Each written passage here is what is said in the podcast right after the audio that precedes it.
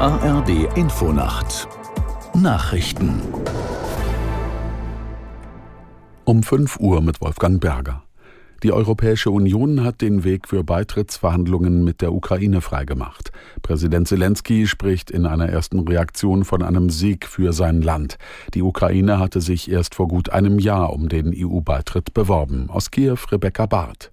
Es ist ein wahrlich historischer Tag für die Menschen in der Ukraine.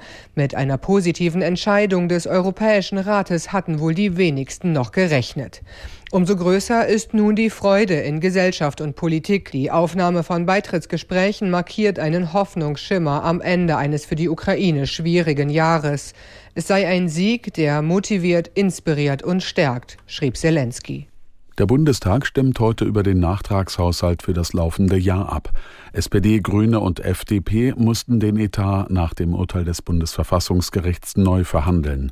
Mit dem Nachtragshaushalt werden rund 45 Milliarden Euro aus Sondertöpfen in den normalen Haushalt übertragen. Voraussetzung dafür ist, dass der Bundestag erneut die im Grundgesetz verankerte Schuldenbremse aussetzt.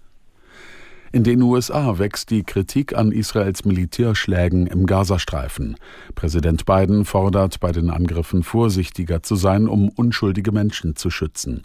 Aus der Nachrichtenredaktion Thomas Kuhlmann. Israel soll nicht aufhören, die Terroristen der Hamas zu verfolgen, sagte Biden. Es soll sich aber auch darauf konzentrieren, das Leben von Zivilisten zu retten.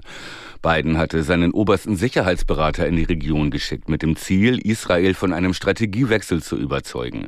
Statt der so wörtlich zerstörerischen Bodenoffensive mehr gezielte Operationen.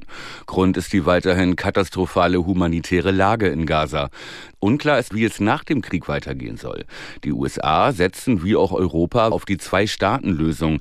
Israels Führung lehnt das ab.